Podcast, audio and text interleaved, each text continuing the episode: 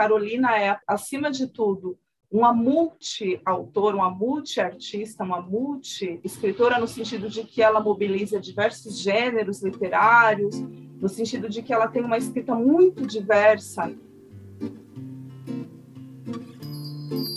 Encontro de leituras.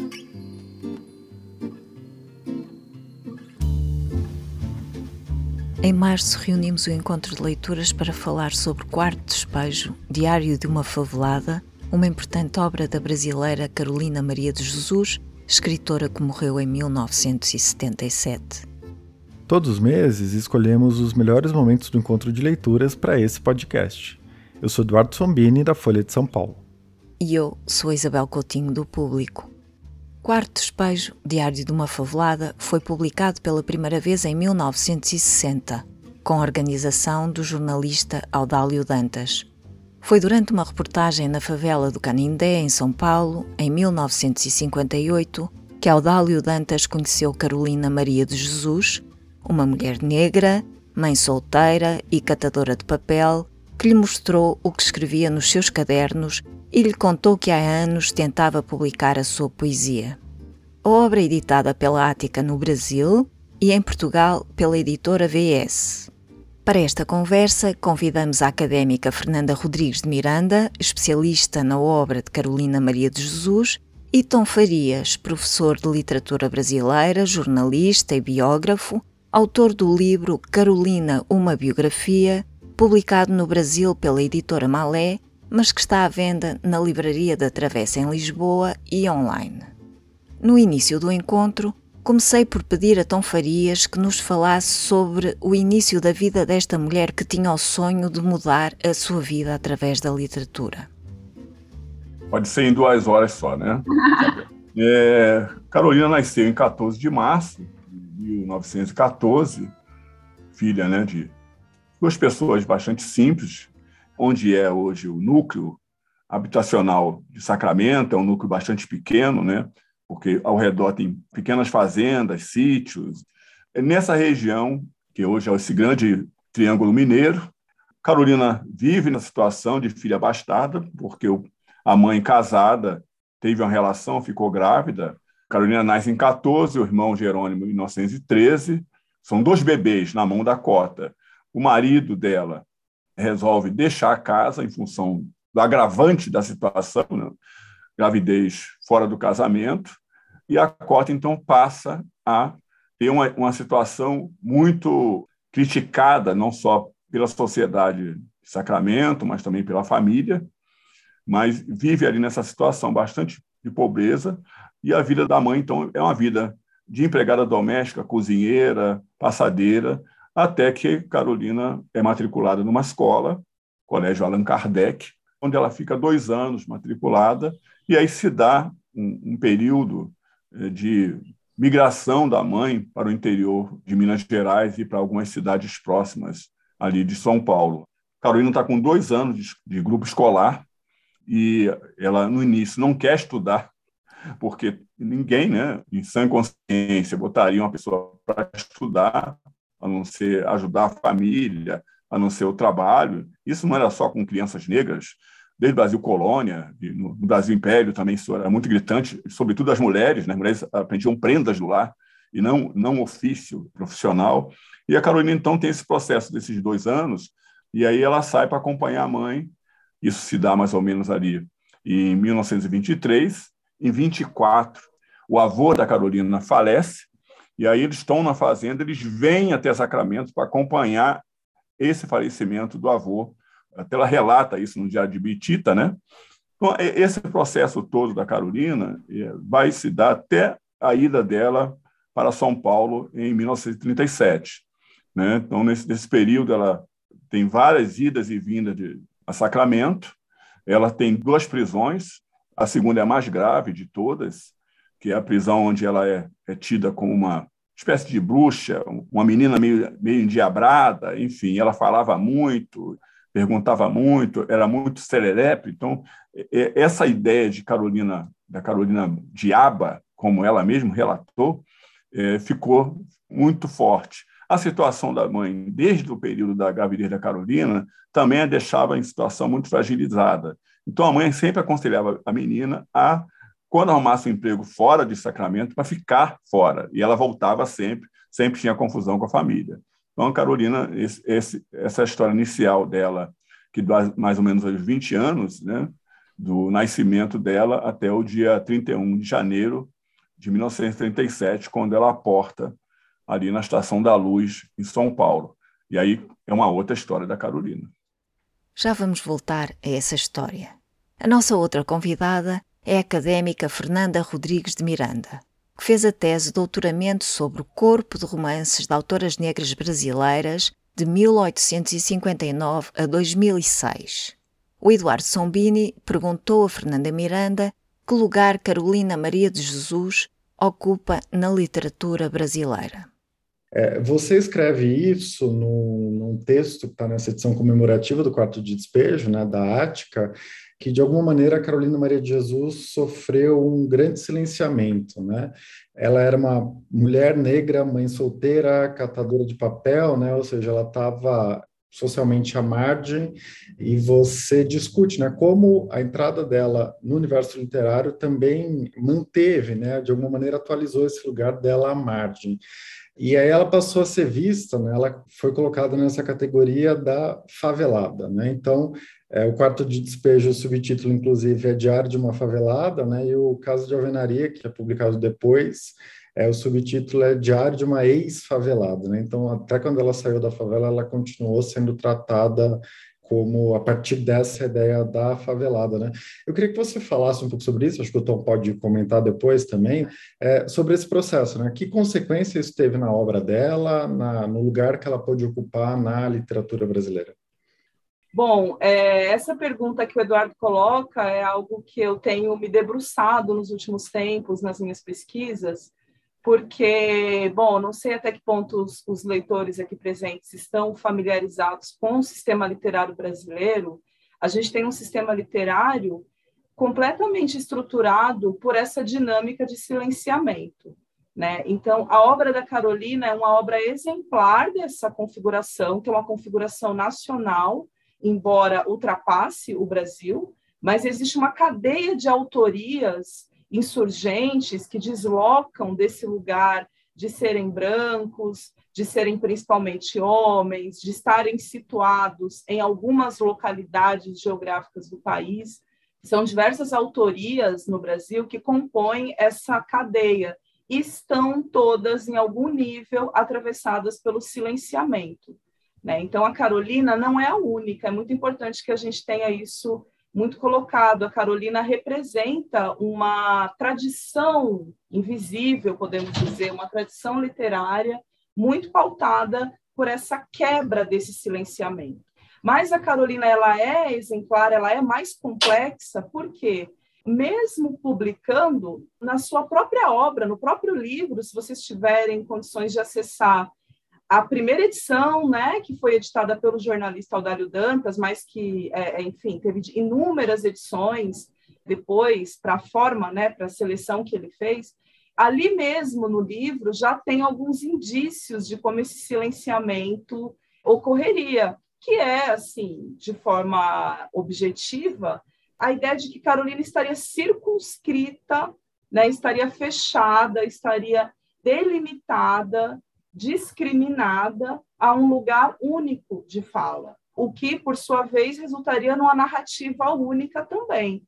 Então, quando ela rompe com esse lugar e busca trazer outras narrativas, porque Carolina é, acima de tudo, uma multi-autora, uma multi-artista, uma multi-escritora, no sentido de que ela mobiliza diversos gêneros literários, no sentido de que ela tem uma escrita muito diversa, né, muito diversificada, essa autora acaba ficando, então, por conta dessa dinâmica de silenciamento, que é uma dinâmica que no Brasil tem regido, inclusive, o que o autor negro pode falar, como ele pode falar. Silenciar é muito mais que impedir a circulação, é também pautar essa circulação.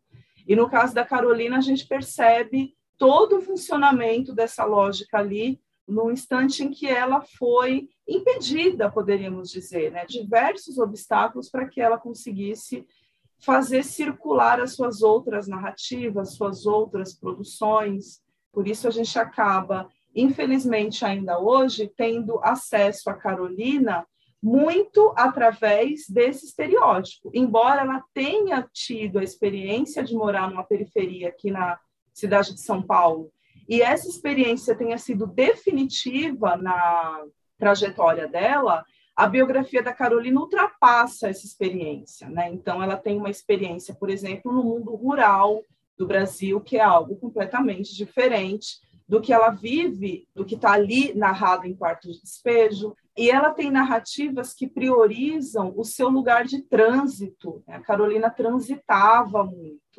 Então, ela, ela teve acesso ao lugar mais íntimo, muitas vezes, dos representantes da elite né, paulistana, frequentou casas da elite paulistana, teve acesso, produziu interpretações sobre essas elites, e tudo isso resultou em narrativas que ficaram restritas a edições subvalorizadas, apagadas né, dentro da trajetória literária, no entanto, eu também preciso destacar que, embora a autora tenha sofrido de fato esse silenciamento, a Carolina nunca ficou esquecida, porque mesmo quando ela não estava presente nas, nos bancos das universidades, onde hoje ela tem um lugar firme já, né, no Brasil, antes dela despertar o interesse acadêmico, a Carolina ela compunha a cena cultural da periferia, principalmente da periferia de São Paulo.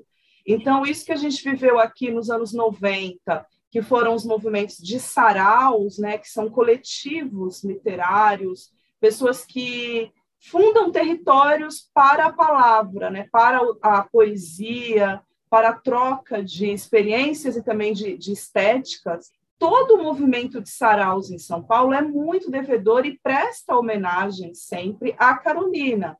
Então, antes da academia, a própria cultura popular, a cultura periférica, manteve a autora viva. Então, gosto de afirmar isso porque a academia não é o único lugar de valoração de um autor. Né? Carolina, inclusive, está aí para mostrar isso.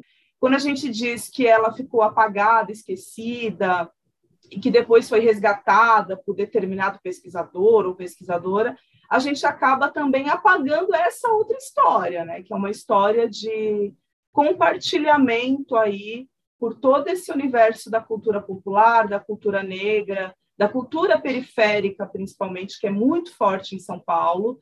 Tudo isso manteve a Carolina e a sua memória muito vivas e presentes. Muito bom. É, Tom, você concorda com isso, né? Essa ideia de que a Carolina, essa pessoa com uma produção riquíssima, ela foi é, reduzida, simplificada de alguma maneira nessa ideia de favelada, né? Como você vê isso e que impacto isso teve na trajetória dela? São vários aspectos, até políticos, culturais, é, econômicos, e esses aspectos se levaram em consideração, né? Dizer, quando eu escrevi o livro da Carolina, eu procurei situar a Carolina no mundo que ela vivia, Carolina nasce dentro desse processo, desta visão de ser mais uma é, trabalhadora braçal. Né? Os homens vão fazer a mão de obra pesada da rua, né? da construção civil, enfim, da manutenção de, de, estradas e tudo mais, e as mulheres vão cuidar da casa dos outros, dizer, ou seja, das, das casas grandes. Né? Quer dizer, a Carolina, quer dizer, é, dentro desse processo de, de, de marginalização e, empobrecimento é, que ela vive, é, ela vai, vai em São Paulo, onde chega em 37, com várias situações né, de trabalho como empregada doméstica, de trabalho em, em pequenas fábricas, de trabalho em, em, em, pensão. Ela vai ter uma experiência de pelo menos dois anos morando no Rio de Janeiro, onde também não dá certo essa, essa vivência dela no Rio de Janeiro. E a partir de 44 até a ida dela, em 48, para a favela do Canindé, é, vai se confluir isso. Ou seja, é, é um pouco do que a Fernanda Miranda está dizendo, desse protagonismo. A Carolina ela vai representar, digamos assim, uma quebra geral de tudo aquilo que se escrevia, que se falava é, de um Brasil que estava completamente obscurecido. Né? O quarto despejo é um símbolo de uma topografia nacional. Se você pegar os, os, anúncios de jornais de 1930, 1940, 1950, você vai ter lá os anúncios das, das casas, dos apartamentos, dois quartos, sala, cozinha e quarto de despejo. Está lá no anúncio. Né? Então, a Carolina também dentro desse imaginário, desse, desse universo. O Dário Dantas, ah, eu entrevistei seis vezes o Dário Dantas, tive mais de dez vezes com ele, para outras conversas, né? disse que tinha muita dúvida sobre essa questão do título do, do, livro né, em si. O livro foi sendo construído né, ali a partir de, de 58, quando a Carolina tinha alguns apontamentos que foram publicados, e aí, em seguida, ela foi dando curso a essa. A, a, ela tinha apontamento de 55 e 50, em 58 ela retomou esse, esse diário. Então, ele mesmo é, tinha dúvidas sobre esse, esse título, mas o, o impacto da, de algumas é, é, situações fez com que ele localizasse a Carolina dentro desse, desse universo. Primeiro que ninguém tinha uma ideia do que era uma favela, né? É, a favela estava tá na, nas músicas, em, em, alguns livros, inclusive, de escritores famosos da, da, época, mas ninguém tinha a menor ideia do que, que era uma favela. Mas em tese é o seguinte, quer dizer, o subtítulo, né, Diário de uma Favelada, deslocava a Carolina, digamos assim, essa elite cultural e literária que vivia, sobretudo, em São Paulo. E até porque, quer dizer, esse deslocamento também tinha muito a ver, porque a Carolina, além de ser uma mulher da favela, ou seja, uma estranha, uma pessoa marginalizada, ela tinha o domínio da linguagem, ela também produzia essa linguagem. Esse aspecto é, acabou dando certo nesse, nessa confluência do livro para Despejo. Então, a Carolina não só trouxe a favela para o asfalto, né, como causou o que eles chamaram de uma revolução só para as pessoas que podem não saber quem é o Audálio, o Audálio Dantas, é ah, só para explicar.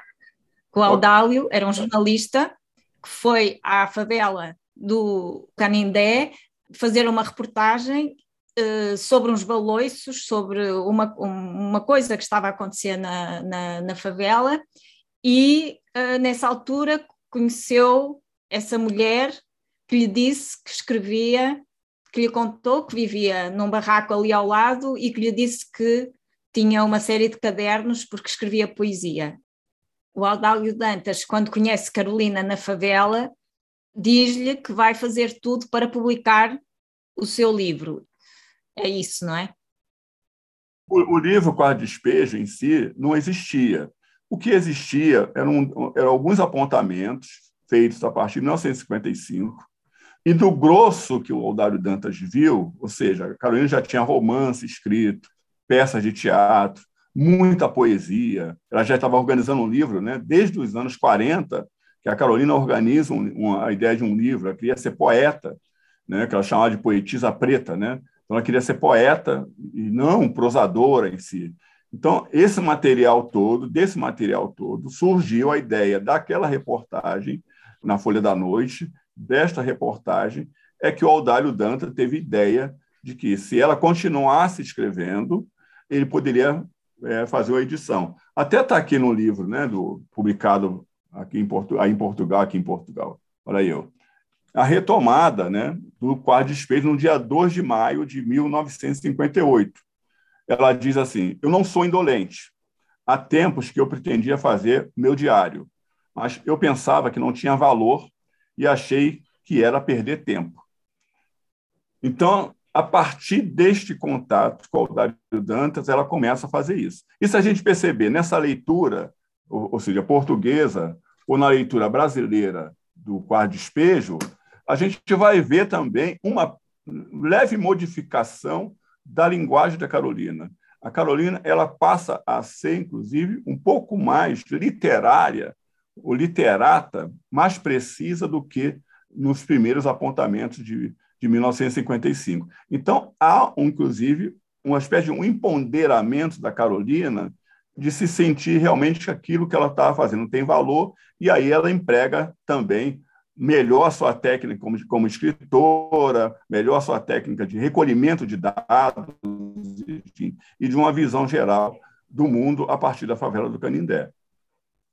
Complementando, importante também a gente perceber a Carolina em uma trajetória que é anterior ao Aldalho Dantas. O Aldalho Dantas é um capítulo né, na trajetória da Carolina. Por quê? É, a Carolina se percebeu escritora, ela compreendeu a relação com a linguagem, com a escrita, esse lugar que para ela era um lugar de pertencimento, de elaboração de si mesma, de elaboração da sua realidade. Ela percebeu isso e o primeiro caminho que ela buscou foi justamente dar vazão para esses escritos. Então, ela frequentava redações de jornal, ela era conhecida nas redações de jornal de São Paulo, ela batia na porta e dizia: Olha, eu sou escritora, eu tenho um texto, eu gostaria de publicar. E tinha toda essa busca né, de, de espaço para a fala. A gente está falando de uma época muito diferente de hoje em dia, onde nós vemos um espaço público assegurado para que mulheres negras publiquem suas palavras. Na época de Carolina, não havia esse espaço assegurado.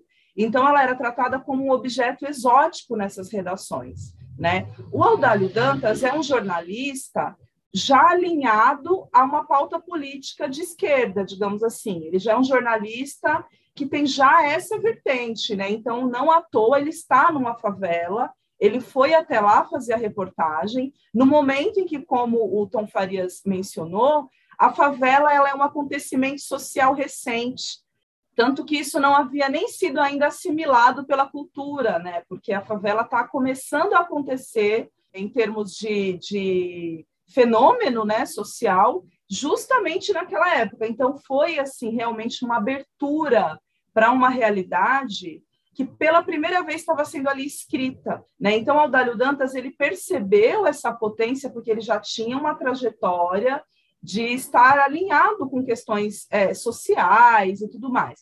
Mas o Audálio Dantas ele era um jornalista. Quando ele encontra a Carolina, a Carolina faz dele um editor.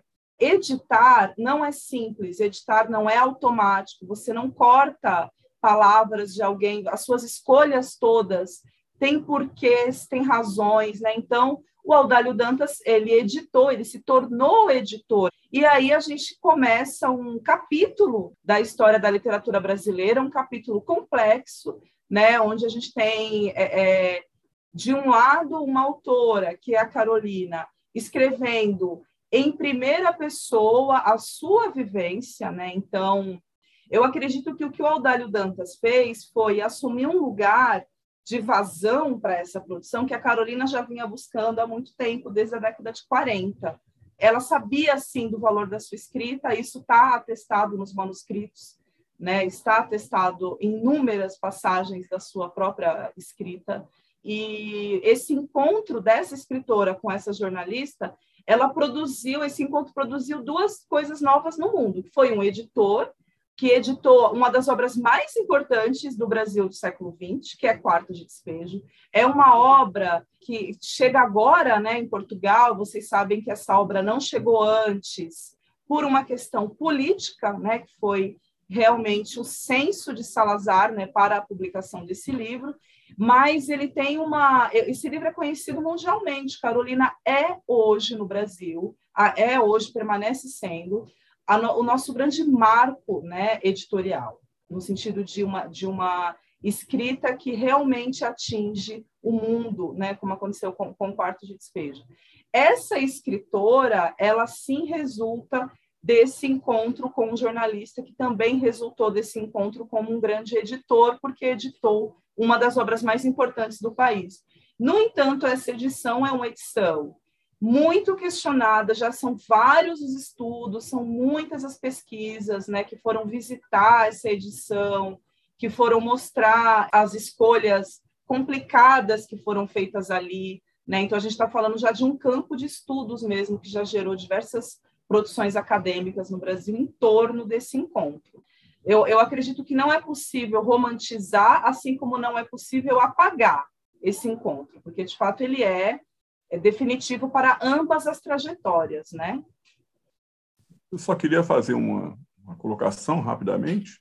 A Carolina, que começou a escrever o Quase Espelho 55, ela não tinha intenção de publicar o, aqueles apontamentos. Ela queria publicar os seus romances, os seus, ou seja, a sua produção poética. ela queria cantar no rádio, ela escrevia chamados dramas, né? peça de teatro, então, mas a partir de 58, ela já começou a escrever dentro dessa visão de uma publicação, ou seja, isto pode resultar no, em, um, em um livro. Então, foi, foi basicamente isso que eu queria esclarecer. Então, se, se quiser explicar o, o, o que é que aconteceu, o, quando o livro foi publicado em 1960, foi um sucesso, um sucesso editorial. No seu livro, o Tom diz que vendeu 10 mil exemplares na primeira edição e depois do, do lançamento vendia 2.500 exemplares por dia. Houve um lançamento numa livraria, o Pelé teve presente, e não sei se, se o Tom gostava de falar um bocado desse sucesso, e de facto esse livro que, como a Fernanda disse, teve imenso sucesso e viajou pelo mundo com imensas traduções, demorou estes anos todos a chegar a Portugal e penso que continua a estar por publicar em África, nos países de língua portuguesa, apesar de estarem a tentar fazer agora uma, uma, uma, uma edição. Bom, Isabel, o, o livro ele teve vários processos até chegar à edição do dia 19 de agosto de 1960. Né? Logo ali no início, de, no, no início de 1960, por volta de abril, começaram a surgir algumas matérias sobre a Carolina e a ideia do livro. O Aldário também ele teve esse cuidado, como também uma, uma espécie de um agitador cultural ou jornalístico em torno do livro e da Carolina. Então, alguns jornais da época logo ali no início do mês de março, abril, fizeram algumas matérias e essas matérias foram ganhando curso é, nessa ideia da publicização do livro da Carolina. Tanto que ele tinha ainda, antes de agosto, na verdade ele ia ser lançado até um pouquinho depois, volta de setembro, outubro, mas tinha uma ideia, não de uma edição maior de 10 mil exemplares, uma edição bem menor. Né? Quando eu falei, eu mencionei que ela vendeu 2.500 exemplares por dia, é porque num universo de quatro dias se vendeu 10 mil exemplares, no universo de quatro dias. E assim, era muito difícil um, lançamento da Carolina vender menos de 600 livros. Era muito difícil. Ela vendia muitos livros, teve muitos problemas de lançamento, cancelado porque não tinha livro, enfim. E outra coisa, assim, é bom, é bom destacar que, eh, como biógrafo, né, eu, eu falo basicamente, eu, eu relato aquilo que eu pesquisei em fontes primárias e secundárias, e dos muitos manuscritos da Carolina que eu, que eu li, eu li mais ou menos 1.200 é, é, recortes de jornais com notas, textos críticos, entrevistas da Carolina. Dentro desse universo, o que é importante destacar, quer dizer, mesmo o livro hoje visto como uma obra incompleta, à época era visto como uma obra completa. Dizer, as pessoas não tinham a menor ideia, como o Aldário gosta de dizer, né? esse copilamento que ele fez do livro. Né? Ele, não, ele não diz que cortou, a intervenção dele foi como se fosse uma pessoa que fosse compilar o livro. Foi basicamente o que ele fez. Então, essa visão que nós temos hoje não tinha naquela época. De qualquer maneira, é difícil não dar crédito a um livro que fez tanto sucesso e continua fazendo muito sucesso. A situação de Portugal, de 61, é, com Salazar, é que havia no, no Brasil um camarada no Rio de Janeiro né, que veio, tipo, exilado para o Brasil, e este, este sujeito remeteu este livro para Portugal. E esse livro, então, foi barrado, na, tipo, na alfândega portuguesa, e aí deu aquele escândalo geral do governo Salazar. E aí, quer dizer, a Carolina aproveitou como ela aproveitava todas as oportunidades para fazer a propaganda dela, inclusive versos contra o, o, Salazar, enfim, deu várias entrevistas na imprensa a respeito disso. Isso repercutiu muito positivamente para a Carolina, para esse lugar que ela colocava. Mas, assim, eu penso o seguinte, quer dizer, depois do Salazar, o livro também não foi publicado em Portugal. Agora, corajosamente, o Vasco Santos fez essa edição, que é a edição belíssima, e tem um belo texto da Fernanda Miranda, que recoloca a Carolina dentro desse, desse protagonismo, como escritora, como intelectual, como pensadora, pensadora do Brasil. Mas ele podia ser sido publicado depois do Salazar, depois da, da ditadura portuguesa, e também não foi, porque também esta literatura ainda continua sendo vista com uma estranheza muito grande, sobretudo porque ela é também produzida por uma mulher negra, produzida por uma mulher pobre, produzida por uma mulher mãe solo ou mãe solteira. Então, tudo isso ainda tem uma visão muito enviesada na sociedade e continua impactando. Né? Porque antes de você ver o livro, você vê quem fez. E ao ver quem fez, você já coloca esse livro sob suspeição da, da qualidade dele. Dizer, existem centenas de diários no mundo. Né? Os grandes escritores escreveram diários. Eu podia ficar citando horas e horas esses escritores. No entanto, esses escritores não são nunca dados como subliteratos. Pelo contrário, essa literatura de diário, de memória, está dentro do escopo da obra principal desses autores. Com a Carolina aconteceu o contrário. É possível que agora a África portuguesa publique Carolina. Tem um movimento em Angola para se publicar o quadro de despejo, já há dois anos. Enfim, há uma ideia geral também de se publicar em Moçambique, se fazer chegar em Moçambique. Mas, de qualquer maneira, embora hoje ela tenha um protagonismo diferente do que teve antes, é, eu posso dizer que eu, eu publiquei a Carolina em 2014, por exemplo.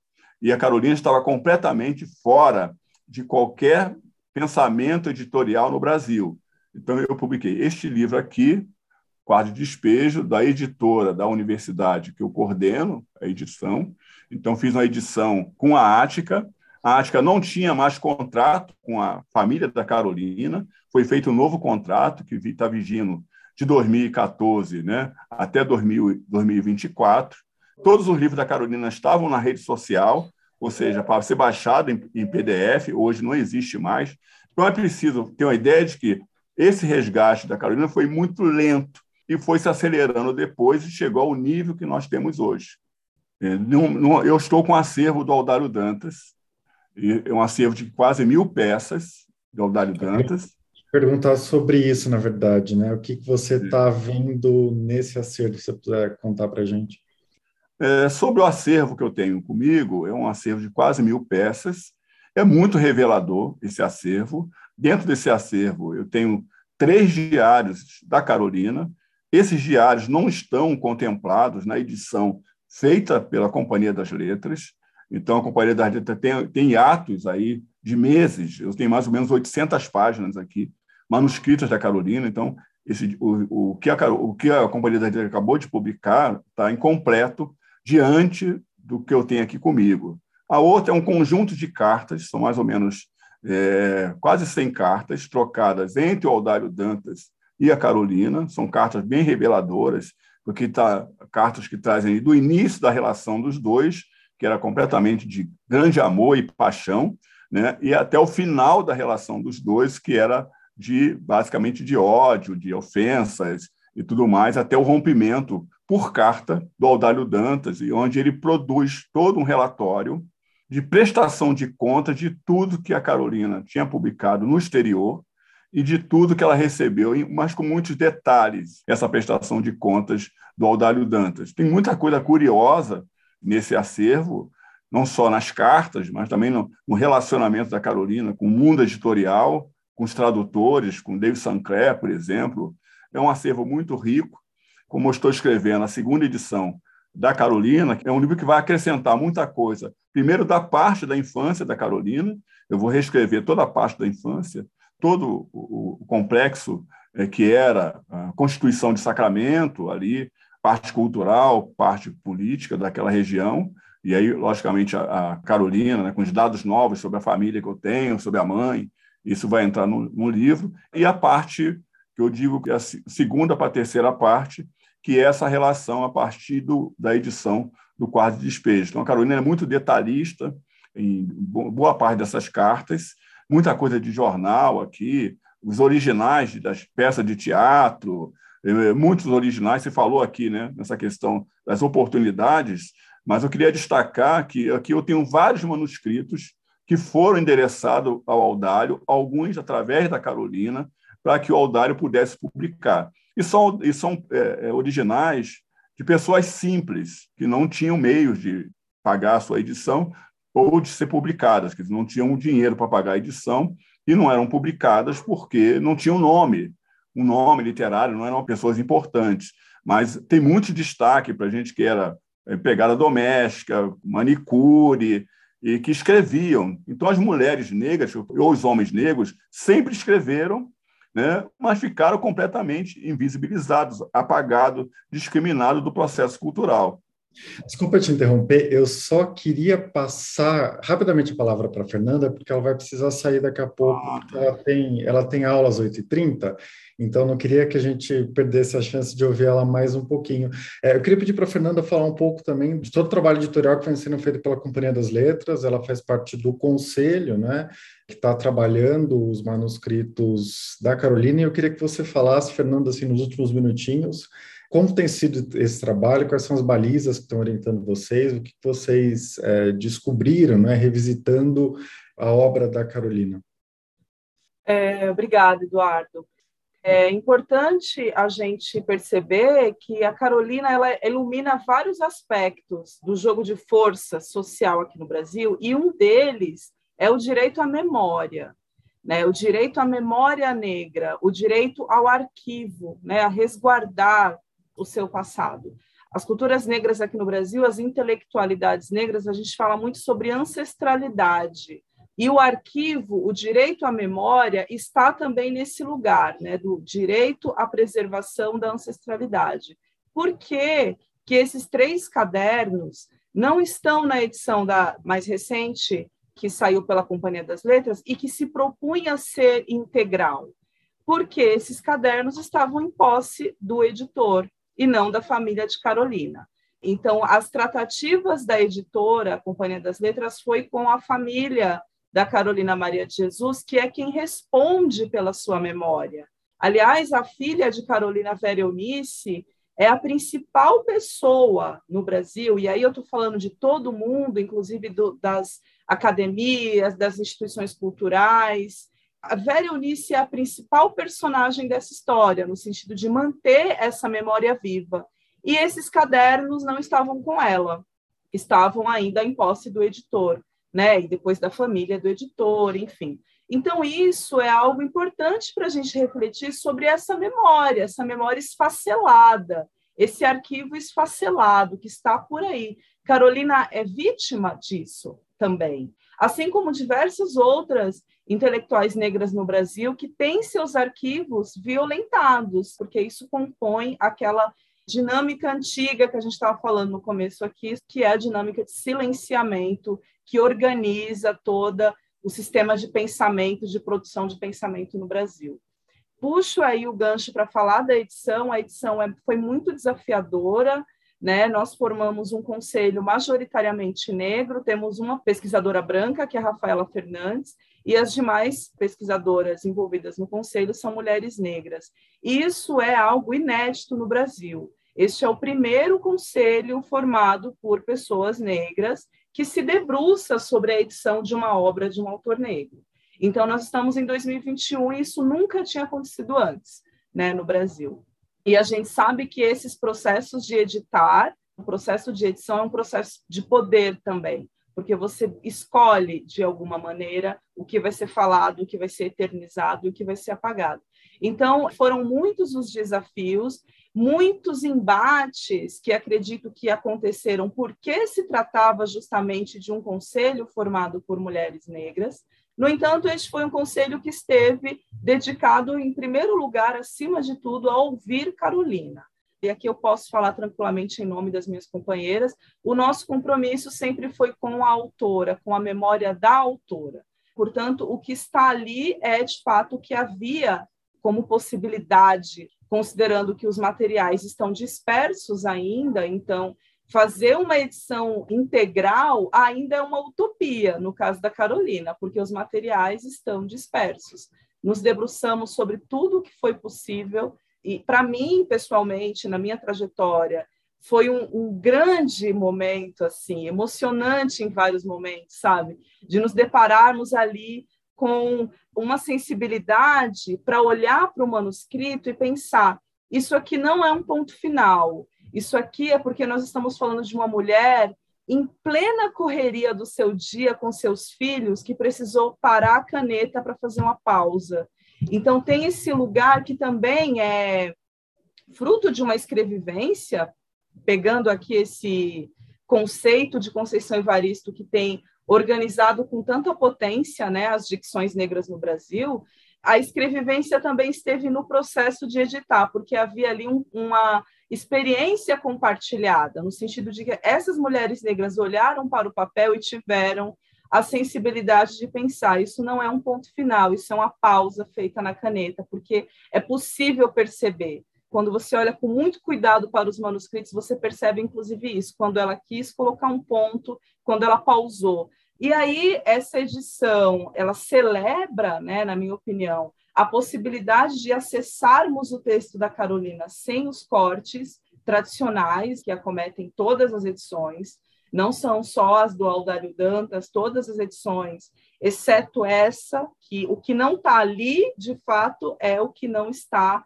em posse da família, portanto, não foi acessível. Mas tem todo um, um, um, cuidado, um trabalho de colocar pela primeira vez, finalmente, o texto da Carolina na sua integridade, respeitando a grafia, que é, é uma grafia construída não só da experiência, não só do dia a dia, mas também pelo pensamento dessa intelectual, dessa autora que foi Carolina.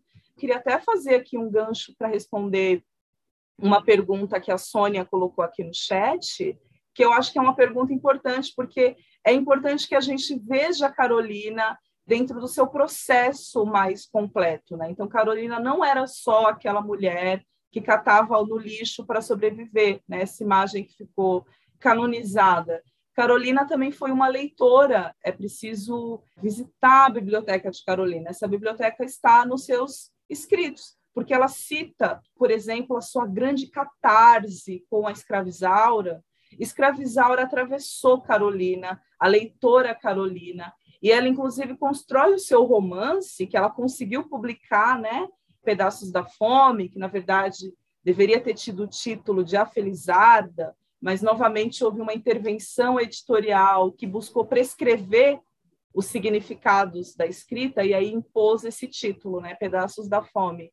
E esse romance é um romance que, assim, a estrutura do romance, o enredo, o funcionamento das personagens, tudo ali busca esse eco de A Escravizaura, que foi uma, uma leitura que atravessou muito Carolina. Assim como ela tem poemas incríveis, belíssimos, que têm uma intertextualidade com os poetas românticos, né, que Carolina também leu e ecoou na sua produção. Então, é uma autora que Conceição Evaristo gosta de dizer isso, né? Embora a Carolina funde uma tradição, porque a partir da existência da Carolina como escritora de literatura, ela abre um caminho para que outras pessoas pudessem viver essa possibilidade. A Carolina ela constrói uma presença autoral de literata no mundo público, né, de circulação de discursos, ela constrói uma presença que abre para toda uma coletividade a possibilidade de ser escritor também. Né? Então, Carolina funda uma tradição nesse sentido. Por outro lado, a Carolina também se inscreve numa tradição literária brasileira, no sentido de que ela se forma enquanto leitor e essas leituras também compõem a sua escrita. Então, aí a gente não está falando exatamente dos diários, mas, por exemplo, na, nos romances da Carolina, nas poesias, existe toda essa preocupação em dialogar com a literatura brasileira, dentro daqueles autores que ela conseguiu ler, né, que ela conseguiu acessar. É importante para a gente enxergar a Carolina dentro de uma história que já estava acontecendo e tirar, de fato, a Carolina desse lugar de solidão, desse lugar de isolamento, né, desse lugar de única, exótica, que ainda é um lugar, infelizmente, muito comum. É isso, eu vou encerrar minha participação. Gostaria de agradecer novamente a Isabel, ao Eduardo pelo convite. Foi um prazer estar aqui. E qualquer coisa, estamos por aí, sempre tentando produzir, fortalecer, aliás, essa comunidade interpretativa negra no Brasil, que está construindo interpretações e está construindo possibilidades de existir num mundo altamente silenciador e eurocêntrico, que é o mundo intelectual brasileiro. Então, as minhas contribuições são sempre para fortalecer a minha comunidade interpretativa. Muito obrigada. Muito obrigada, Fernanda. Obrigada. Prazer ter você aqui. É, só para destacar a última a fala da Fernanda, eu tenho aqui O Apanhador do Campo de Centeio, que é um livro que pertenceu a Carolina, uma aluna minha de São Paulo. Por alguma razão, eh, tinha esse livro em casa, que, pertence, que a mãe, que conheceu a Carolina, recebeu ou pegou esse livro de alguma maneira. O livro tinha várias notas aqui de dinheiro da época, eu tirei essas notas, porque acho que Carolina deve ter esquecido o dinheiro dentro do livro, e então o dinheiro se manteve dentro do livro, mas é uma edição de 1965 e tem algumas anotações aqui que eu reputo da letra da Carolina. Ou seja, ela, ela fez aqui algumas é, menções de palavras assim mais difíceis, enfim, fez uma, uma, uma circulação dessa palavra. Então, esse livro aqui já está comigo há uns três anos e foi um grande presente que eu, que eu recebi. É, queria destacar também que, com relação ao que eu estava falando dos manuscritos, que é, estão aqui em meu poder, mas não são meus, eles vão ser devolvidos à família. É, eu, durante muito tempo, fui trabalhando na Biblioteca Nacional, então eu estou fazendo uma espécie de tombamento desses, desse material e usando na minha na, na, na reescrita da minha biografia, Carolina, uma biografia, que vai ser lançada, acredito, no ano que vem. Mas, enfim, é, o, o, o, Aldário Dantas e, e, o acervo dele, quer dizer, o que ele doou é, é, para a Biblioteca Nacional, que é bem, é bem conhecido de todo mundo, do, daqueles cadernos. Então, há um processo, desde o final dos anos 90, de doação de acervo da Carolina. Né? É, tem um acervo do Aldário Dantas e tem um acervo que a, a Vera Eunice doou para a cidade de Sacramento. Né? E há um documento de doação é, definitiva desse acervo para Sacramento. Eu já fui a, eu já fui a Sacramento com a própria Vera Eunice e estivemos com o governo municipal é, para tratar dessa, dessa questão, enfim. Mas, assim, é, em tese, quer dizer, é, o que é, se percebe desse acervo, que muita coisa o Aldário não sabia nem mais que tinha. Alguns cadernos da Carolina desapareceram, se perderam. É, primeiro, que, porque foram dados para pessoas que ela depois perdeu esse, esse contato. E esse material começou a ser, já no final da vida do Aldário, ali, entre 2000, 2017 e 2018, ele morreu em maio de 2018, é, que uma pessoa começou a organizar isso, mas isso estava completamente fora de, de é, uma arrumação. Eu estive na casa do Aldário Dantas para esse acervo três vezes, não consegui ver, porque era um lugar, era uma bagunça geral, ele não sabia exatamente o que, que tinha, e tem muita coisa, acredito, ainda lá, além do que, do que é, chegou para mim. É, só para ter destaque, a, a filha a Juliana Dantas me disse que achou o livro Provérbios, dedicado ao, ao Dário Dantas, quer dizer, que não está aqui comigo esse livro Provérbios. São várias edições de, de, estrangeiras também, que ainda estão lá. Ou seja, é, é um pouco do que a Fernanda falou, ainda há uma incógnita muito grande. Então, acho que em função de tudo isso, houve uma comissão do Instituto Moreira Salles que foi, né, o João está aí, pode é, atestar, a, fa a, família do Aldário Dantas, mas acabou que não, isso não, não, não foi adiante. Mas, em tese, eu acho que o, o, esses cadernos estão aqui por um descuido, uma bagunça da vida do, do Aldário Dantas, e não, de repente, uma intenção. E o Aldário, quer dizer, eu acho que, é, é, em, em, si, não, não se sabe por que ele não incluiu é, esse, esse, esse material numa edição futura desse, do, digamos assim, dos diários da Carolina, né? Uma das pessoas que acompanhou o nosso encontro de leituras de março foi Vasco Santos, o editor da VS, que editou o livro em Portugal. Pedi-lhe para nos contar porque decidiu publicar este livro no ano passado. Eu queria, antes de mais, dizer uma coisa. Este livro é, na verdade, uma coedição, porque eu tive um coeditor maravilhoso, que foi o João Nuno Martins, sem o qual este livro não teria sido possível. Não é? Aliás, foi ele que me entusiasmou. Eu conhecia o livro quando editei o Quilombo de Palmares, do Benjamin Perret, que aliás agora vou reeditar, andei com este livro para publicar, mas na altura tinha uma editora economicamente muito frágil, E, portanto, foi o João Nuno que permitiu também este laço com a, Fernanda Miranda, que eu agradeço imenso, que eu adorei o prefácio, foi fantástico, e também as notas da nossa edição. Portanto, a nossa edição acaba por ser uma edição também muito particular, com o prefácio da Fernanda Miranda e com as notas eh, do Pádua Fernandes, feitas expressamente para esta edição. Portanto, para a AVS foi uma felicidade podermos fazer este livro. No entanto, a perplexidade que o Tom Farias fala, e que eu aproveito para cumprimentar também, e agradecer toda a atenção, acontece isto, quer dizer, tirando o público eh, na pessoa de Isabel Coutinho, digamos que a crítica literária portuguesa não falou do livro. No entanto, o livro está a correr bem, quer dizer, o livro tem tido leitores e surpreende, e há conversas sobre o livro, mas essa circulação é uma circulação friática, não é? Um pouco fora dos campos mais apalaçados da crítica literária académica ou não. Ou mesmo aquela crítica mais subversiva também não pegou no livro. Eu espero que isso se altere, não é? Eu espero que agora com a, a nossa edição, sai também mais ou menos ao mesmo, um pouco ao mesmo tempo que a edição italiana. Saiu também que há uma biografia da Carolina, uma pequena biografia, e isso possa desencadear eh, outras edições.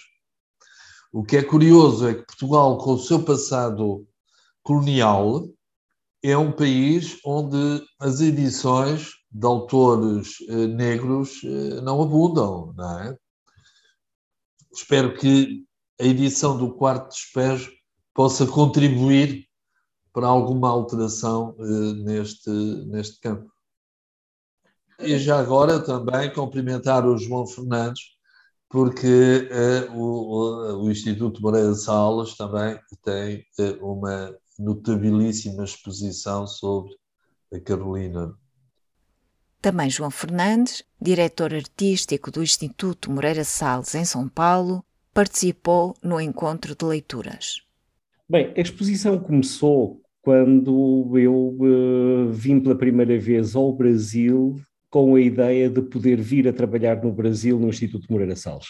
Me contaram que no Instituto existia um manuscrito de Carolina Maria de Jesus, e me falaram dela. Eu nunca tinha lido Carolina Maria de Jesus. Carolina não tinha sido publicada em Portugal eu tinha vindo ao Brasil para conhecer o Instituto Moreira Salles que me convidavam a programar e a, e a, dirigir. E quando vi os acervos do Instituto e vi que havia essa escritora, bem, saí do Instituto Moreira Salles e fui a uma livraria de imediato procurar tudo quanto houvesse de Carolina. Não havia muito havia o quarto de despejo, havia a biografia do Tom e havia o Diário de Bitita, uma impressionante hum, edição que é precisamente uma das primeiras narrativas, se não a primeira, feita por uma mulher negra no pós-escravidão e sobre o pós-escravidão. E uh, Diário de Bitita é esse que remitia para o manuscrito que nós tínhamos no Instituto Moreira Salles porque Carolina, nos anos 70, escreveu um diário da sua infância que se chamava Um Brasil para os Brasileiros, que compartilhou com uh, uma um, editora brasileira que trabalhava em França, a Clélia Pisa, e com a Marie-Yvonne Lapouge, uma grande editora francesa que foi fundadora das Editions des Femmes, mas que trabalhou com várias editoras uh, francesas. Então acontece que quando elas vieram ao Brasil entrevistar escritoras brasileiras para um livro lindo que se chama Brasileiras, está publicado em França com o nome em português, em que elas uh, entrevistaram Raquel Queiroz, Clarice Lispector, e a única escritora negra que aparecia do livro era Carolina Maria de Jesus. Acontece que nessa altura eu suponho que o quarto do despejo já estava traduzido em francês com o título Le Dépotoir. E elas levaram o manuscrito de Carolina para a França, editaram-no bastante. Carolina sempre sofreu com falta de edição e demasiada edição porque nunca tivemos ocasião de conhecer a textualidade de Carolina até à edição recente que a Companhia das Letras está a publicar através do labor eh, bastante rigoroso no comitê editorial do qual faz parte da Fernanda. Então, eu confesso-vos que não saí do hotel quando comprei aqueles livros e fiquei a lê-los até ao café da manhã, como se diz no Brasil. E foi um soco no estômago eu nem podia acreditar que uma mulher que só tinha ido à escola durante dois anos, essa é a escolaridade de Carolina Maria de Jesus, tinha criado aquele universo, aquela forma única de uh, escrever sobre a exclusão, sobre um primeiro testemunho da, do que era então a vida da primeira grande favela de São Paulo, Canindé, como alguma vez eu já tinha visto. E há uma universalidade nessa escrita de Carolina, por isso o livro foi traduzido em uh, 3, 4 anos, em 13 línguas, que se saiba. Bem, acontece que de imediato eu achei que Carolina era um convite, inclusivamente, para aquilo que eu pudesse fazer no Brasil. Ao mesmo tempo, sabendo que o Instituto Moreira Salles também tinha algumas, alguns arquivos valiosos de Clarice Lispector, e Clarice Lispector uh, se estava aproximando um centenário de Clarice Lispector, surgiu uma ideia de apresentar os dois Brasis que uh, são o Brasil de Carolina Maria de Jesus e o Brasil de Clarice Lispector. Ao mesmo tempo, com exposições muito diferentes e distintivas, cada uma delas precisamente reconheci logo de imediato a minha incompetência para fazer uma exposição sobre Carolina Maria de Jesus. O meu desejo era tão grande quanto a minha incompetência. E, inclusivamente, achava que a minha instituição, a instituição para a qual eu estava a trabalhar, também não tinha essa competência. Precisamente porque Carolina Maria de Jesus é uma voz extraordinária no contexto das culturas negras brasileiras. E Carolina Maria de Jesus sabe expor algo que qualquer pessoa negra no Brasil sente diariamente e que nenhum branco no Brasil sente da mesma maneira. Uma dor histórica, a dor da exclusão, a dor da violência, das consequências de um colonialismo e de uma escravidão que fazem ainda hoje da matriz portuguesa desse colonialismo e do racismo uma das armadilhas maiores que existem em relação à compreensão do fenómeno do racismo contemporâneo. No Brasil, esse fenómeno foi travestido sob o mito da cordialidade. Em Portugal, os portugueses continuam com a ideia que deram um contributo civilizacional muito longe eh, da questão da escravidão, que é aquilo que mais deixa uma marca trágica naquilo que foi a colonização portuguesa e a história colonial portuguesa. Portanto, para mim era inevitável convidar uma equipa de curadores negros. Convidei a Raquel Barreto, uma historiadora, precisamente dos movimentos políticos negros nos Estados Unidos e no Brasil. Convidei Hélio Menezes, um antropólogo e um jovem curador brilhante, que tinha sido, aliás, particularmente crítico com algumas exposições que a instituição tinha realizado no passado. E a partir daí houve um processo que pareceu ser um processo muito importante. Construir uma equipa de pesquisa, a Fernanda Miranda deu um contributo incrível para essa equipa de pesquisa, porque ela conhecia os manuscritos, ela foi connosco a Sacramento conhecer a cidade de Carolina, que o Tom também conheceu quando preparou a sua biografia, e que é uma cidade muito peculiar, onde Carolina sofreu, ela tanto sofreu que saiu de Sacramento e nunca mais lá regressou. E curiosamente os manuscritos de Carolina se encontram em Sacramento, no lugar onde ela esteve presa. O atual arquivo uh, municipal de Sacramento é o sítio do cárcere que existia no tempo de Carolina ao tempora mores. Mas a exposição começou a ser construída e vimos de imediato que a exposição teria que ser uma exposição que tinha diferentes objetivos. Era uma exposição que apresentaria a vida de Carolina, que apresentaria a obra de Carolina e que apresentaria o extraordinário símbolo que Carolina é no Brasil contemporâneo.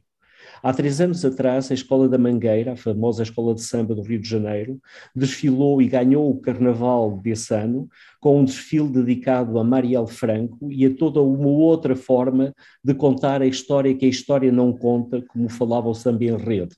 E a Escola de Samba da Mangueira desfilou com grandes bandeiras de grandes nomes, grandes vultos da história negra brasileira.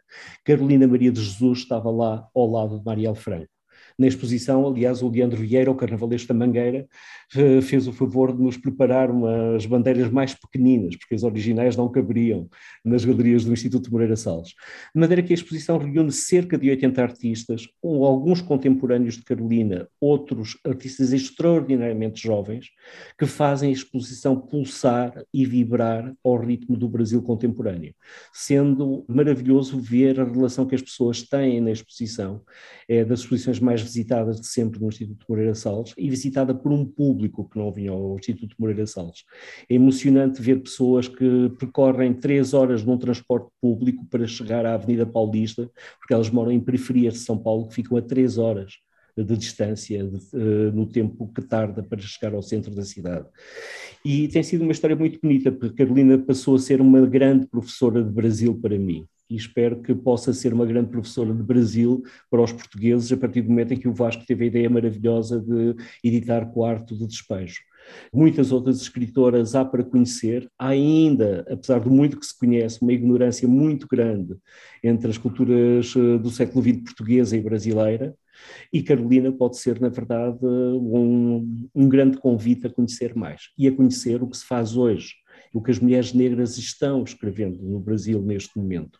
Porque algo do, que é muito impactante no Brasil contemporâneo, para mim é um privilégio chegar a este país numa altura em que as vozes das culturas reprimidas, as culturas negras, as culturas indígenas e as culturas trans estão a construir formas de expressão, estão a construir o seu lugar de sujeitos, estão a construir um Brasil para os brasileiros, coisa que este país não passou de ser muito no seu passado. Obrigadíssima, João. Vamos passar então, Guiba e Daniel, bem-vindos.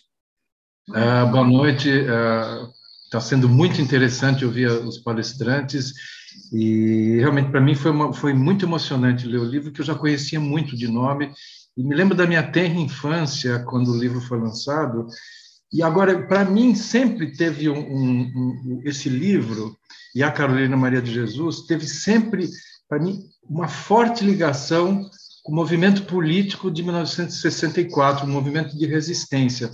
Para mim, esse foi o grande, o grande marco. O próprio Audálio Dantas, para mim, era um marco, uma pessoa que teve uma militância política muito importante contra a ditadura militar. E esse livro, para mim, pareceu sempre que foi assim um, um porte estandarte uh, desse movimento de resistência. Eu gostaria, Tom, se você pudesse frisar um pouquinho mais do, do, do ponto de vista político, o que, que esse livro representou, porque para mim tinha um sentimento muito forte que, que nesse sentido. Bom, é como eu estava falando da leitura da Carolina, né? Carolina foi sempre uma, uma grande leitora e não tinha uma, uma organização de, de, leitura. Ela lia aquilo que caía à mão dela. E, obviamente, muito romance, poesia, ela cita bastante esse livro, mas também livro de história, né? muito jornal. Então, a Carolina ela tinha, de alguma maneira, uma, uma consciência política do Brasil.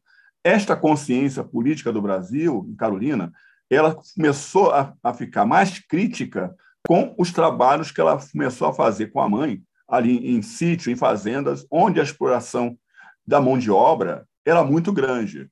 Ou seja, né, você, é, é, o fato de você não ter direitos e às vezes você não, não receber nada, isso impactou muito na Carolina, tanto que o primeiro poema dela é O Colônia, o Fazendeiro, publicado em fevereiro de 1940, no jornal Folha da Manhã, naquela clássica entrevista que ela dá. É um poema que eu diria que é a profissão de fé da Carolina, é um poema muito forte.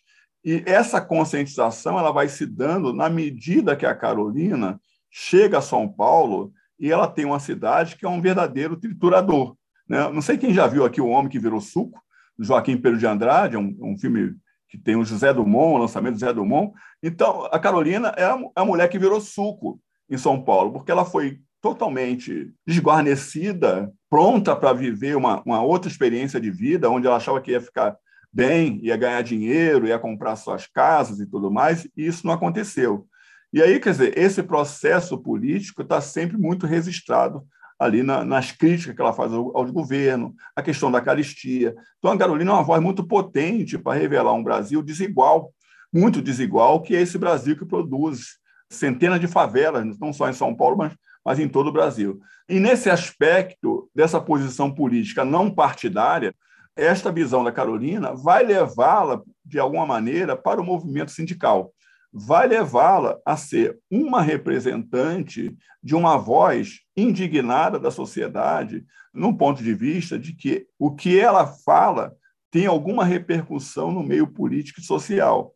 Então, você vai ver Carolina, por exemplo, em passeata com Solano Trindade sobre a morte de líderes africanos, há reivindicação de militares, de policiais militares, bombeiros, numa passeata em plena Avenida Paulista.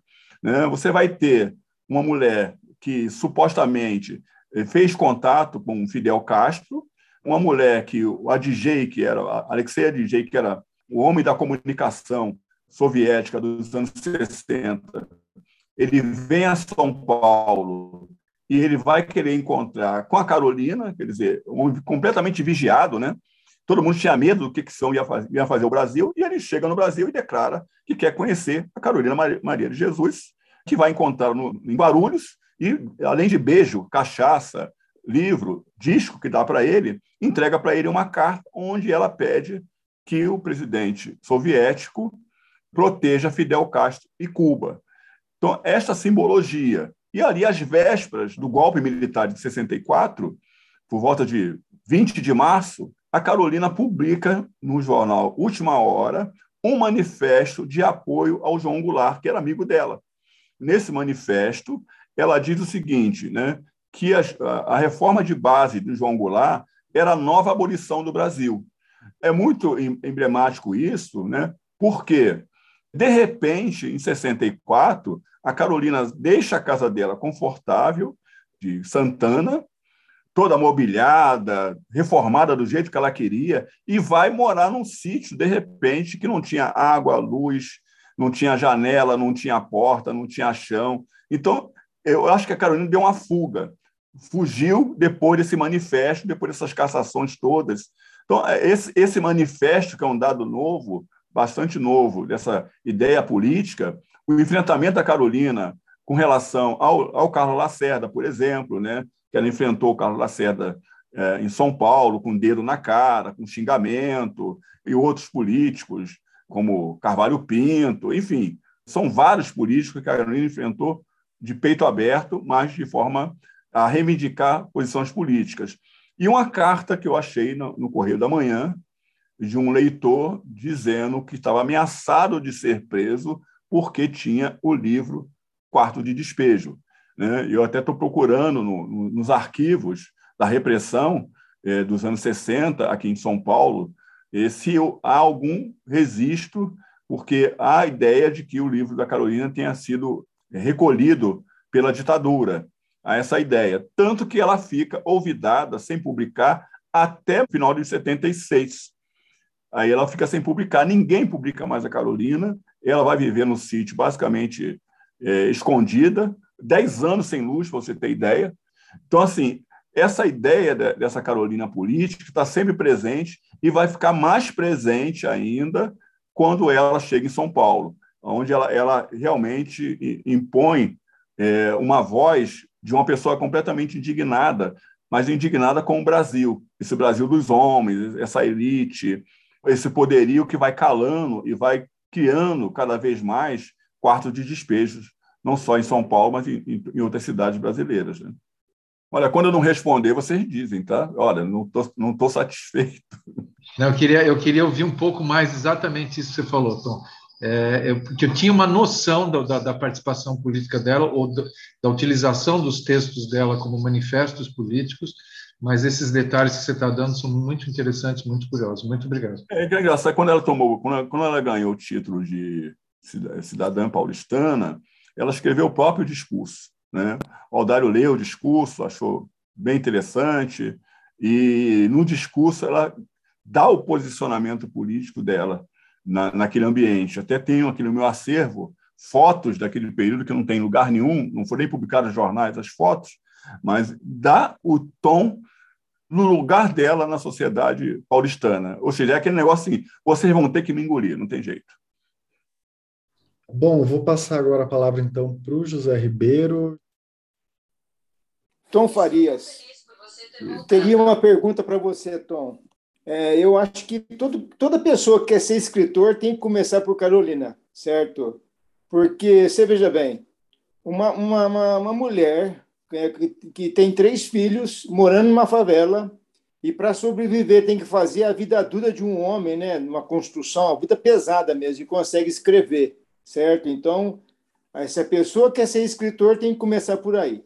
Agora, uma pergunta para você, quando você falou que o livro dela começa com pequenas orações e depois ela dá um tempo e ela volta um ano depois e ela fala assim, olha, eu pensava que não valia a pena escrever aquele negócio todo e aí você vê que é, é, é, a escrita dela começa a ter corpo, começa a ficar mais enriquecida, né? Por que isso aí? Por que acontece isso, o, Tom Farias? Você poderia explicar, por favor? Ela, ela começa, ela, quando encontra o ela tem mais ou menos 38 cadernos ali em casa, né? Vocês têm ideia, o barraco da Carolina talvez seja do tamanho um, do quarto de vocês, pelo menos do tamanho do meu quarto. Então, é um lugar muito pequeno, né? Então, quer dizer, a, a, a ideia da Carolina sempre, o, o Ribeiro, era ser escritora. Para ela ser escritora, era o romance. Para ela ser escritora, era poesia. A Carolina não imaginava, não tinha em mente que, produzindo os relatos que ela fazia, do, do né, que foram resultado no quadro de despejo, era ser escritora. Né? Este entendimento veio a partir de uma, um diálogo, uma conversa com o próprio Aldário Dantas. Então, se a gente pegar ali detidamente o que começou a escrever em 55, né, e aí ela começa a escrever em é, 58, e não é uma parada qualquer, é uma parada muito, muito difícil da vida da Carolina. Primeiro, ela começou a ter filho em 48. O, José, o João José nasceu em 48. O José Carlos nasceu em 50. A velha Eunice nasceu em 53. Então, quando chega ali, por essa volta, volta de 55, ela está com três filhos pequenos, sem condições de trabalhar, porque ninguém aceitava uma mulher na condição dela né, como empregada doméstica ou, ou em pensão. Ela chegou a botar anúncio em rádio, para vocês terem ideia, de, de pedindo trabalho. Né? E aí, quer dizer, não, não conseguia isso. Então, essa vida de catadora de papel da Carolina começa, na verdade, em 47, né? ali final de 46 para 47, onde ela começa a ter uma visão de que há um arranjo produtivo encatar papel na rua, encatar ferro velho, encatar coisas na rua para sobreviver. Ela vê que há uma população muito grande, sobretudo de homem, e demarcada. Os homens ficavam com o melhor ponto de catação de papel da cidade. Eles não, não permitiam que as mulheres avançassem nesse ponto. As mulheres tinham dois, dois critérios para avançar. Primeiro, poderiam ser agredidas. E o segundo, teriam que fazer ter relações sexuais com estes homens para poder é, ter acesso a esse lugar. Então a Carolina viveu esse processo. Então assim, em 50, em 55, quando ela começa, é, ela tem uma expectativa, mas assim a sobrevida da Carolina é mais importante do que ficar escrevendo relato no papel. Então eu suponho isso, é tudo suposição, né? E aí, com o Dário Dantas, que fala: não, isso aqui tem, acho que isso aqui é legal. Eu não vou nem escrever minha matéria, vou reproduzir o que está aqui. Então, estudar essa entonação dela, eu acho que a Carolina também foi muito malandra, botou óleo no corpo, né? não só com relação ao Dário Dantas, mas com relação a muita gente. De repente, ela viu o seguinte: bom, eu publico o meu isso em diário, faço a vontade do Aldário Dantas, e depois eu vou publicar minhas obras, aquilo que eu quero já vou ter o um nome, já vou, sabe, vou, você, escritora. Então, eu suponho, Ribeiro, que seja um pouco por aí. Mas a escrita dela tem um salto melhor com, em 58, porque ela já está dentro de uma visão seguinte: opa, eu vou, eu vou escrever porque vai ser publicado. Ou seja, não vou escrever qualquer coisa, de qualquer maneira, né? mas eu vou, já vou escrever dentro dessa noção de que alguém vai ler e vai publicar isso.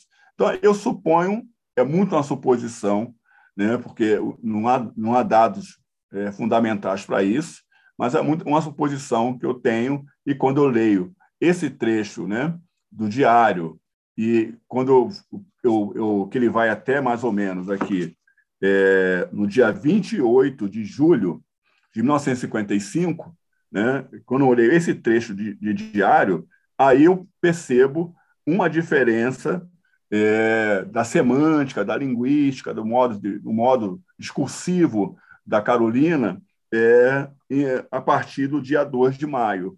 Então, é, é, nesse ponto que eu falei que há um, há uma, um salto da Carolina, mas de, de qualidade para a Carolina, entendeu? Então, a princípio é isso. E, assim, é, se fazem muitas críticas né, a, a, a uma série de questões com, com, relação às publicações da Carolina. É, eu não estou defendendo aqui o Aldário, não tenho mandato para defender o, o Aldário Dantas, né? mas, assim, a, Carolina, que ele encontra em 58, já é uma mulher completamente, é, digamos assim, desesperançada de tudo. Os filhos estão crescendo, cada vez tem que produzir mais alimento. Carolina basicamente não come o final de semana, não come quando chove. É um desespero, é um desespero muito grande. Ela chora o tempo todo na frente dos, dos filhos. Ela não consegue é, manter essas crianças e essas crianças vão, vão crescendo. Eu, eu digo para vocês o seguinte, quer dizer, eu, eu achei mais ou menos 12 escritoras e escritores nas condições da Carolina é, no Brasil, em São Paulo no, e no Rio de, no Rio de Janeiro. É, nenhuma desses escritores, a não ser um, né, que foi um alfaiate, que publicou um livro que fez até sucesso, a não ser este autor, nenhuma dessas autoras que eu encontrei nos jornais, matérias nos jornais, chegaram a publicar alguma coisa. Eu não sei se a Carolina chegaria a publicar livro. Eu acho que ela continuaria fazendo as incursões dela, normalmente nos jornais, que ela fazia desde os anos 40. São muitas matérias sobre a da Carolina até, até a publicação do quadro de despejo. Mas eu não, eu não sei se a Carolina teria energia ainda para continuar é, nessa batalha de, de ser escritora, ou se nas condições que ela vivia, aquilo se perdesse. Acho que o mais certo é que poderia se perder tudo isso que a Carolina tinha produzido, como acontece com vários autores no Brasil nas condições dela. Obrigada, Tom. Vamos dar a palavra à Raquel Neri. Obrigada, Isabel. Boa noite a todas, todos.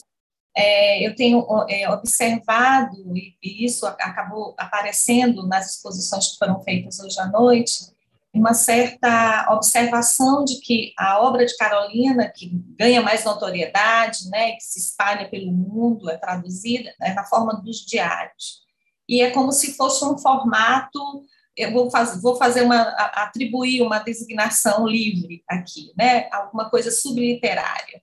E eu gostaria de ouvir, Tom, já que você falou que há cadernos inéditos, e isso me trouxe muita curiosidade, tem havido interesse muito grande de, é, é, em compreender a obra literária é, de muitos autores através de seus diários. Tá? Como é que você analisa essa questão especificamente? Porque a impressão que tenho é que uma parte da potência da obra de Carolina Maria de Jesus, considerando a população negra, ou essa dicção negra, né, vou usar essa expressão que a Fernanda usou na sua participação, essa potência, né, esse impacto, ou essa possibilidade que essas falas marginais encontram na obra de Carolina deriva do fato de que é possível que qualquer pessoa escreva um diário diários são escritas é, privadas, pessoais, e são escritas de qualquer um. Então, eu gostaria de ouvir um pouco sobre isso, mas fiquei também muito curiosa sobre esse ato que você mesmo falou sobre, a, sobre a, as edições vigentes, né? Queria ouvir você e quem mais possa nos ajudar a, a entender essa, esse aspecto específico da obra de, de Carolina. Obrigada. Bom, obrigado, Raquel. Assim, o que eu, o que eu vejo nessa, nessa Quer dizer, primeiro são as, as oportunidades. Né?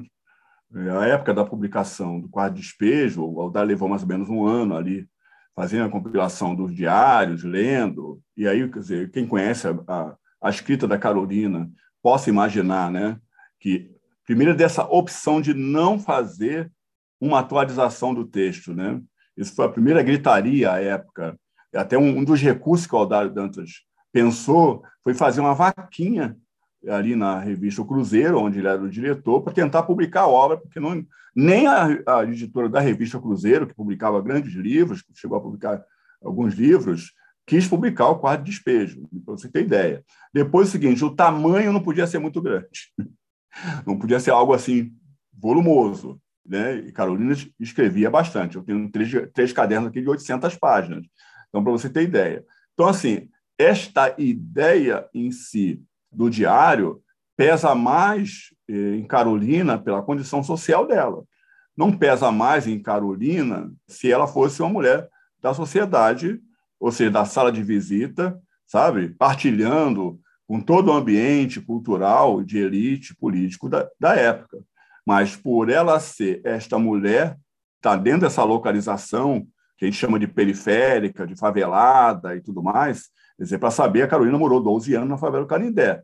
Ela morreu com 62. Então, isso quer dizer que a Carolina viveu mais fora da favela do Canindé do que dentro da favela do Canindé.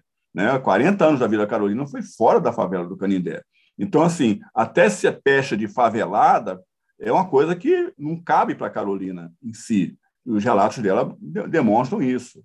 Agora, quer dizer, o que, o que, que tem, o que, que tem é, em toda essa questão? Por exemplo, eu tenho um livro aqui, eu gosto sempre de mostrar as edições que eu leio, chama Ai de Voz. É um livro diário de uma doméstica. Esta pessoa era uma pessoa que tinha relação com Pedro Nava, e este livro foi publicado nos anos 80, está na segunda edição. É uma escrita muito precária do ponto de vista, se a gente for ver o que a Carolina produziu, né, aqui tem um, uma cópia, né, uma fotografia do manuscrito, e ela escreve bem próximo o que a Carolina escreveu, mas ela está toda atualizada para o português.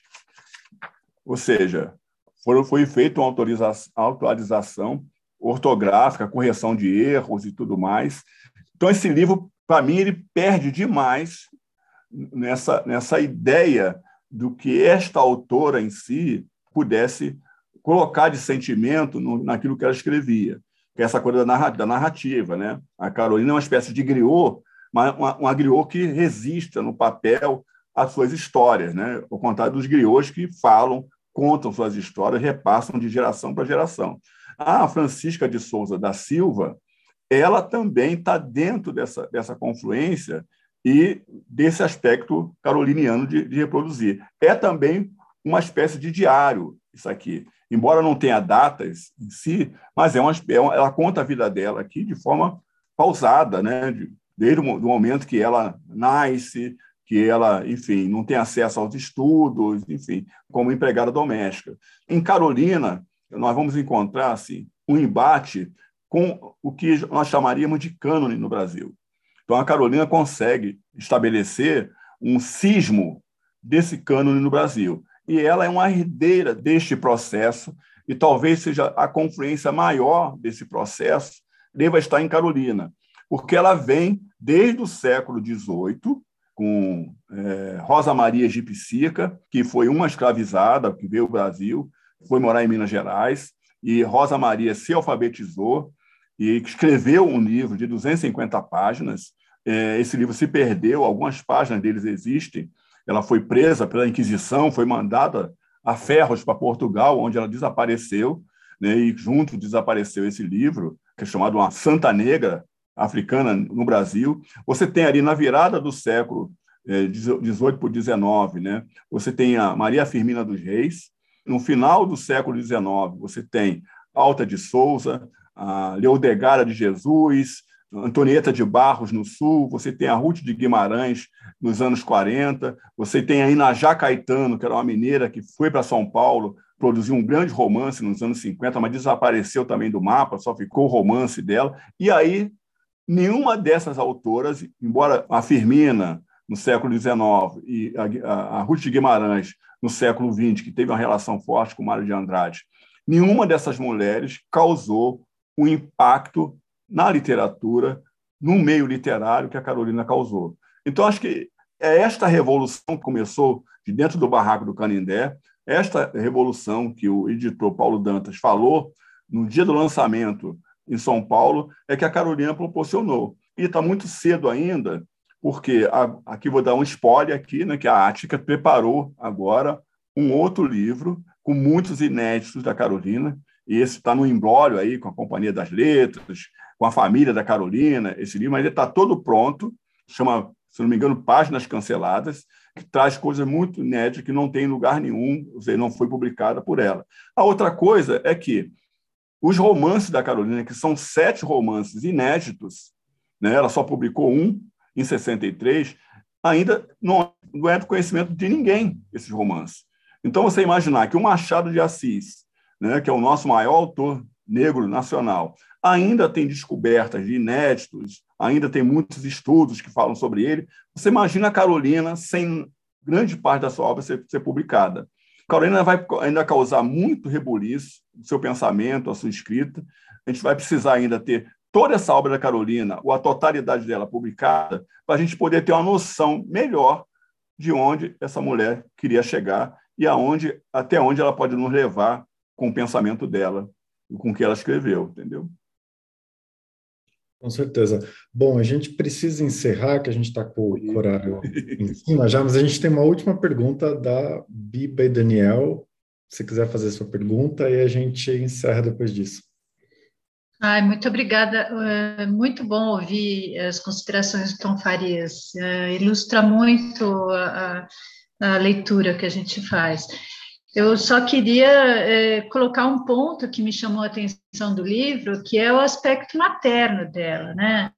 É, o contexto que ela vive, os exemplos que ela tem na, na, no, na, na, na favela, é, são bem diferentes da, das atitudes que ela tem, né, em relação às preocupações com os filhos, né? É o sapatinho da Veronice, é a puberdade do João, as influências do álcool na, na, nas crianças, é, tudo isso em meio do, do, da fome, né, do trabalho, de catar papel, da, do, da escrita, né, da preocupação em, em, em redigir, ela tem presente essa outra faceta que é muito forte nela, né? Eu acho que isso é bonito, eu acho que é muito interessante. Esse eu, queria falar hoje, porque também hoje é Dia Internacional da Mulher, acho que é um aspecto que a mulher traz de si, que não é, é, é, compõe né, a mulher em si, não é a maternidade, não é o trabalho, é a mulher em si como um todo. O Dia das Mulheres, Dia das Mulheres são todos os dias, né, na verdade, né? Eu acho que assim, você tocou num ponto muito importante. Primeiro, quer dizer, a Carolina ela vai ter este sentimento maternal até em função da mãe. A relação da, da Carolina com a mãe é bastante profunda, sobretudo quando elas começam essa migração, né, desde a cadeia, na verdade, onde a mãe quebrou o braço para proteger a filha de apanhar dos guardas. Né? Então, desde a cadeia em Sacramento, ela vai criar um ambiente dessa coisa da maternidade, ou seja, a quebra do braço da mãe ao protegê-la vai trazer uma simbologia muito grande quando a Carolina vai ter filho. Então, a Carolina vai se submeter a tudo para proteger os seus filhos. Então, essa ideia dessa grande ave que bota os filhos embaixo das asas para ocultar os filhos dos grandes corvos, os animais que possam ser predadores dos filhos pequenos dela. Então, acho que existe um pouco disso aí. Quer dizer, não sei se você sabe, a Carolina, é, para proteger o filho, levou cinco facadas na favela do Canindé e ficou três meses internada em função dessas facadas. Né? A, a, a vida dela toda, marcas na perna, na barriga, enfim, dessas facadas que ela levou em, em função de proteger o, o, João José de uma, de uma ensandecida favelada que queria matar o menino. Né? E a, e a questão mesmo né, do ambiente da favela. Quando eu falo que a Carolina viveu 12 anos na favela e 40 fora, a, a cabeça da Carolina, mesmo na favela do Canindé, era de fora da favela. A Carolina não se considerava uma pessoa da favela, uma favelada. Ela, inclusive, era chamada da prefeita do Canindé, né? Ou seja, é como se fosse uma pessoa acima daquela população. Ela conseguia ver coisas que aquela população favelada não via dizer, ela conseguia é, detectar um ambiente de hostilidade, de violência, que aquelas pessoas não viam. Tanto que ela investia demais na educação dos filhos. E foi uma angústia para a Carolina, sobretudo em, quando foi para Palheireiros, do, do, sítio, onde ela começou a ficar com pouco dinheiro e ela teve que fazer uma, uma escolha de Sofia. O que, que ela fez? Ela tirou os filhos homens da escola e manteve a velha Eunice, a quem ela reputava todo o sentido de continuidade do que ela queria, do pensamento dela, de proteção às coisas que ela tinha deixado. Né? Ela morreu e um ano antes ela escreveu uma carta, deixou eh, com uma amiga, para dizer: quando eu morrer, você entrega essa carta para a velha Eunice. E havia uma carta grande, e tem várias situações de confissões nessa carta de duas coisas que ela diz na carta. Primeiro, era a proteção, não vender o sítio de Parelheiros, está lá até hoje. Não vendeu o sítio. Depois, é cuidar do irmão. É, era um, um, menino muito doente. E, e o terceiro era sobre o que ela tinha escrito. Então, assim, essa ideia maternal da Carolina foi muito forte. Eu acho que se deve muito daí tudo que ela produziu, porque ao contrário, ela podia ser qualquer coisa, Carolina. Podia ser alcoólatra, porque ela tinha muita chance de ser alcoólatra na favela. Ela podia ter mais filhos do que teria. Ela podia ter casado com qualquer homem daquele que ela conheceu lá, lá e fora da, da favela do, do Canindé. Ela podia ser prostituta, por exemplo, a Carolina, que era uma coisa também comum. Então, esse ambiente muito per pernicioso. Carolina dizia que só andava de carro quando andava de, de patrulha da polícia, né? Era a única vez que ela andava de carro. Né? Então, assim, esse, esse ambiente foi que ela quis é, proteger o filho, os filhos. Eu acho que essa maneira intelectual da Carolina foi uma, uma grande barreira, uma parede que mantinha as pessoas do outro lado dela. Então, as pessoas tinham um certo medo desse caderno, desse livro onde ela botava todo mundo dentro, dessa mulher que lê para pegar sol, lê, para descansar, ler, para matar a fome, ler. Né? Então, essa fome amarela da Carolina está reproduzida em tudo isso que ela escreveu. E ela vai levar isso a vida inteira. Não é que a Carolina não se apaixonou. Se apaixonava, que era uma perdição. Né? A Carolina era uma, uma grande namoradeira, uma mulher com uma, uma vaidade muito grande. Quando ela saiu do Canindé, o barraco da Carolina, que tinha custado, é, em 58, é, 1.500 cruzeiros, valia 5 mil cruzeiros. Na época de auge da Carolina, ela comprava vestidos do Denner que custavam 40 mil cruzeiros. Ou seja, quantos barracos não estavam num único vestido da Carolina quando ela diz o seguinte: Olha, hoje eu só fiz café para os filhos porque não tenho dinheiro para comprar o pão. Então, essa múltipla Carolina, essa mulher com essas emoções todas muito aguçadas, né, com a língua afiadíssima, que chamava língua de fogo, Carolina é conhecida como a língua de fogo. Então, esta mulher é que viveu todos os tempos que foi possível e vai continuar vivendo tempos ainda que talvez eu não esteja mais aqui para contar e para ver. Foi assim o nosso encontro de leituras de março com Tom Farias, o biógrafo da autora do quarto despejo diário de uma fabulada, e com a académica Fernanda Rodrigues de Miranda, especialista na obra de Carolina Maria de Jesus romances, memórias, ensaios e obras de jornalismo literário ou de crônicas. O Clube Conjunto do Público do Jornal Brasileiro Folha de São Paulo se reúne todas as segundas terças-feiras de cada mês para uma conversa online com leitores de ambas as publicações. O próximo encontro acontece no dia 12 de abril, com o escritor americano Benjamin Moser. Em destaque estará o livro Susan Sontag Vida e Obra, que lhe deu o Prémio Pulitzer em 2020. Benjamin Mozart, que é também o biógrafo americano de Clarice Lispector, estará no Clube de Leitura do Público e da Folha de São Paulo para discutir com os leitores esta biografia da escritora Susan Sontag, editada no Brasil pela Companhia das Letras em 2019, o mesmo ano em que saiu nos Estados Unidos, e que acaba de chegar a Portugal pela editora Objetiva. Junte-se à nossa conversa sobre o livro Susan Sontag, Vida e Obra, com o biógrafo Benjamin Moser. Contamos consigo. O público fica no ouvido.